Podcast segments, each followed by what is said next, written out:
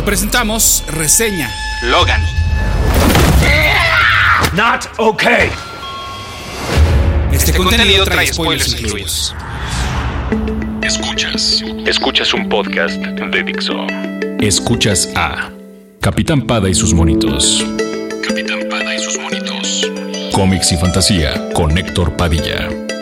Por Dixo, Dixo. la productora de podcast más importante en habla hispana.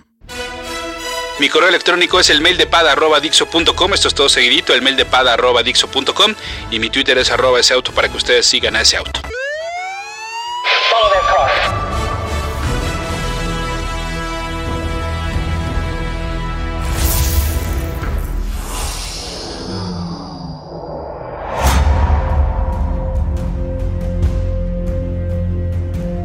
En julio del año 2000 se estrenó X-Men, y el mundo de los superhéroes en el cine no volvería a ser el mismo, en parte gracias a la interpretación del mutante más querido y popular de las dos décadas previas a su debut cinematográfico, por parte de un actor australiano que apenas si tenía dos películas en su currículum, a sus 32 años. 17 años después se ha cerrado un ciclo, pero queda en buenas manos gracias a Daphne King Fernández, de 12 años.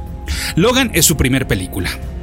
El cariño que se le tiene a Wolverine en el cine es gracias al tino perfecto que se tuvo en su momento para elegir a Hugh Jackman, a pesar de ser la tercera opción. Y ahora a King, como Laura Kinney, para continuar con el legado. Porque la popularidad que tiene el mutante de las garras de adamantio en los cómics, esa ha llegado por otros factores. Por el pasado misterioso, por los poderes y extras que lo vuelven cercano a lo inmortal, por ser el antihéroe por excelencia, el que marcó la pauta para muchos que le siguieron, por ser el héroe con su amor platónico pelirrojo viviendo bajo el mismo techo y por ser un bebedor y fumador, aunque bueno, un exfumador porque en los cómics de Marvel desde hace tiempo ya no se muestra a nadie fumando, por órdenes del editor y ahora jefe creativo de Marvel Entertainment, Joe Quesada. Y sin embargo, bueno, pues con todas las de ganar, las dos películas de Wolverine en solitario no funcionaron como hubiéramos querido. Quizás podríamos decir que se trataba de otro caso del tipo, ah, ten cuidado con lo que deseas, y es que desde aquel 2000 no dejamos de gritar, pedir y hasta exigir más material de Jackman como Wolverine. Sin embargo, jamás fue culpa del actor, sino de una primera película que nunca estuvo al nivel de la primera trilogía de los Hombres X y que a final de cuentas provocó que se detuviera todo el proyecto del subsello X-Men Origins, es decir, las películas en solitario de los integrantes más interesantes, incluyendo a Magneto. Por eso entonces el nuevo rumbo comenzó con First Class, haciendo un soft reboot de la franquicia. Pero estábamos dispuestos a darle chance una vez más. Y entonces fuimos a ver The Wolverine. Y mientras que la primera era tonta, esta era demasiado seria. Y la seriedad es prima cercana del aburrimiento. Y creíamos que no queríamos nunca más una película de Wolverine si no era al lado de sus compañeros. Hasta que entonces llegó Logan, y ah, cómo cuesta trabajo creer que se trata del mismo director en ambas películas. Capitán Pada y sus monitos. Vivimos en días de absolutos, en los cuales un tweet nos hace el día, o un meme es lo mejor que hay en Internet. Guardianes de la Galaxia es la mejor película de superhéroes, o por lo menos eso dijeron hasta que llegó Deadpool. Deadpool es la mejor película de superhéroes. Eso todavía decían hasta el año pasado, hasta que llegó Logan.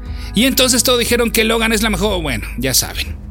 Pues voy a evitar el absoluto, porque no quiero jamás ver la mejor película de superhéroes. Prefiero ver aquellas que de vez en vez elevan la barra, y así nunca tener la mejor película de superhéroes, sino siempre estar viendo muchas buenas películas de superhéroes. Y así entonces las siguientes tienen un reto por superar. Logan sí en efecto eleva la barra, pero también abre otra cancha, como lo hizo en su momento Guardians of the Galaxy y como lo hizo la trilogía de Nolan de Batman. Es eh, como liberar un mapa nuevo para explorar más posibilidades, como cuando esto ocurre en los videojuegos. La película que nos entregó el director James Mangold es fina, en sus locaciones, en su ambientación y en su estructura. Tiene muy poco de fantasía colorida y sí mucho de una desolación oscura y llena de polvo, de calor que cala. Es fino en mostrarnos cómo el otrora mutante más poderoso de la Tierra ahora pasa sus últimos días víctima de esas mismas facultades. Y yo no recuerdo una visualización así de interesante del profesor Javier, ni siquiera en los cómics. Fino en hacer una gran película que en paralelo pasa la estafeta a la nueva generación. que no pudo ser posible, insisto, sin la atinada elección de King. No solo ofrece una actuación magnífica, sino que fíjense y durante la mayor parte de la película, pues lo hace sin usar uno de los más grandes recursos actorales, la voz y los diálogos. Para ello entonces usa todo lo demás, todo lo expresa por medio del rostro, de las manos y bueno, pues de eh, todos los movimientos corporales. No olvidemos que es una niña de 12 años, ya quisieran muchos actores hacer lo que ella hace aquí en Logan. Mientras que la película 4 de Indiana Jones y la cuarta y quinta entregas eh, de Duro de Matar pues fracasaron rotundamente en hacernos encariñarnos con los supuestos sucesores de los héroes principales, pues Logan triunfa y nos provoca la misma sensación que tuvimos allá en el mencionado año 2000. Capitán Pada y sus monitos.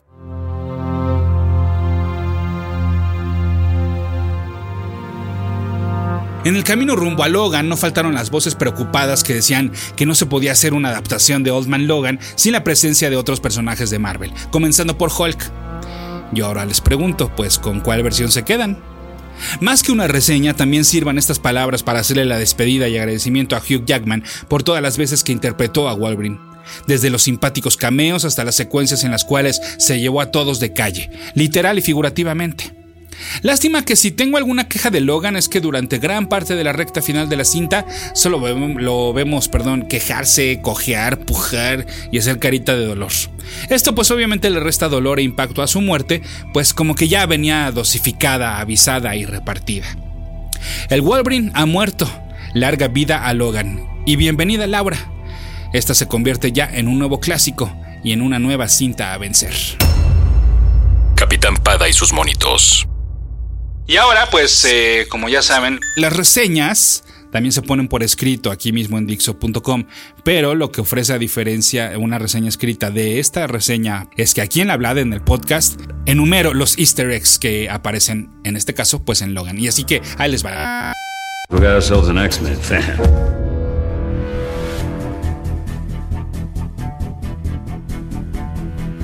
Eh, Logan y la saga Old Man Logan se basan en un road trip y en el futuro. Fuera de eso, ni le busquen porque no hay más relación entre una y otra. Por otro lado, muchos de los elementos del origen de Laura Kinney son tomados del origen de X-23 que vimos en los cómics, desde el hecho de que se trata de un experimento genético hasta detalles como que se corta los brazos. Y bueno, pues el responsable de todo ello es el mismo personaje tanto en el cine como en el impreso, Sander Rice. Todo esto ustedes ya lo saben porque han escuchado eh, el podcast anterior dedicado a X23 y los que vienen porque por supuesto todavía no termino de narrarles la historia de Laura. Bueno, Donald Pierce sí existe en los cómics y, y sí tiene un brazo metálico. Hubiera sido un gran detalle que el personaje en, en la película lo interpretara Donald Sutherland y es que está inspirado en él. Toma obviamente el mismo nombre Donald y su apellido viene del personaje que el actor hacía en la legendaria MASH, Benjamin Franklin Hawkeye Pierce. Los otros cyborgs que acompañan a Pierce en los cómics son conocidos como los Reavers. La película western que Charles y Laura están viendo y que cobra relevancia para el final de Logan, es, pues se trata de Shane de 1953. En esta, el protagonista trata de escapar de la vida que alguna vez tuvo pero no lo logra. X24 no existe en los cómics, pero a mí me recordó a Albert, un robot réplica de Wolverine creado por el mencionado Pierce para asesinar al mutante. Y en los cómics terminó por convertirse en un aliado de Logan. Capitán Pada y sus monitos. Los cómics de los X-Men que Laura lee no son ejemplares reales, sino que fueron creados específicamente para la película y fueron dibujados por el mencionado Joe Quesada. Las tintas y el color corrieron a cargo de Dan Panosian para darle un toque noventero. Y es que sí, bueno, pues no hay nada más noventero que el arte de Dan Panosian, pues la mayor cantidad de su trabajo para cómics lo hizo en aquella década para Marvel y para Image Comics. Sin embargo, sí hay un guiño para los cómics reales de los hombres X. En la película, los que aparecen son los números 117 y 132. En los cómics de Marvel, en la serie de Uncanny X-Men, esos números traen el primero una historia en la cual el profesor Javier cree que los hombres X están muertos y en la segunda, en el segundo número pues, eh, se enfrentan a Hellfire Club incluyendo a Donald Pierce. Ambos forman parte de la legendaria corrida de Chris Claremont, escritor, y John Byrne, dibujante. Rictor es el único compañerito de Laura que es llamado por nombre. Rictor en los cómics formó parte de los New Mutants, X-Force y X-Factor. Su superpoder es el de provocar sismos. En la película Logan además vimos que así como Laura es clon de Wolverine, Rictor es de un tal Dominic Petros, mejor conocido en los cómics como el villano Avalanche, cuyo poder pues es prácticamente el mismo, el de crear sismos. Bueno, este crea avalanches. En esos mismos archivos también vemos una referencia a Christopher Bradley, o sea, Bolt, o sea, el mutante que interpretó Dominic Monaghan en X-Men Origins Wolverine. Charles Javier hace referencia al encuentro en la Estatua de la Libertad, y bueno, todos sabemos lo que ocurrió ahí en la primera película de X-Men, ¿no? En la tarjeta de Pierce dice que trabaja para Alkali Transigen. Alkali fue el lugar al que fueron los hombres X en X2 X-Men United, la segunda película. Pero recordarán que en la escena post-créditos de X-Men Apocalypse vimos a gente de Essex Corp. Ellos son los que recogen las muestras genéticas de los mutantes. Y Essex, pues en los cómics, eh, en los cómics, perdón, en realidad es Mr. Sinister, villano de los hombres X, a quien creíamos que en algún momento íbamos a ver en Logan. Lo que entendemos entonces es que tanto Essex como Alkali pues son la misma madre, básicamente. Capitán Pada y sus monitos.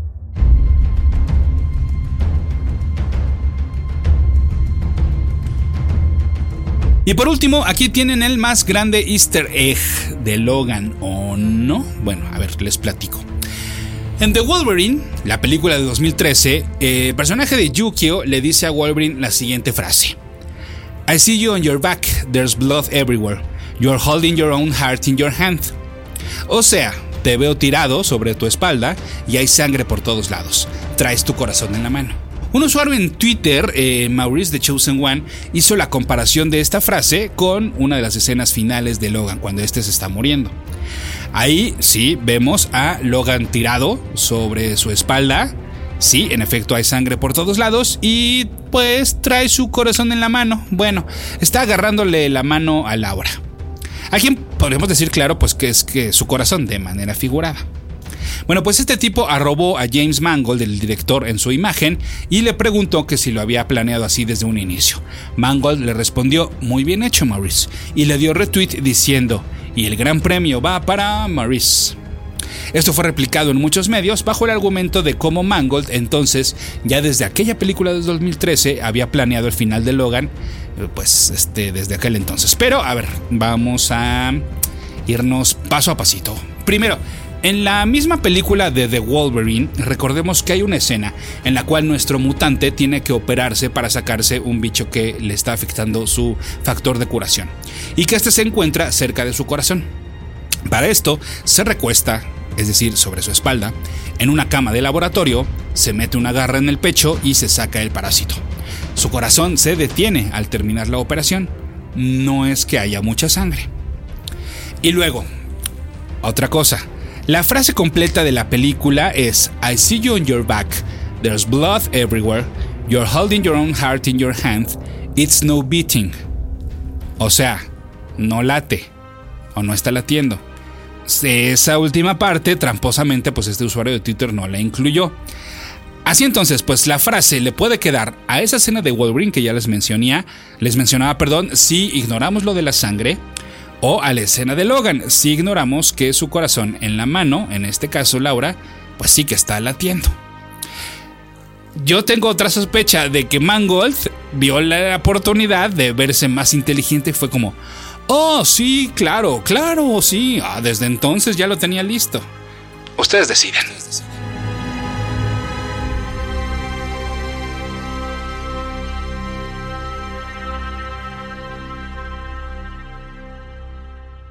Dixo presentó Capitán Pada y sus monitos.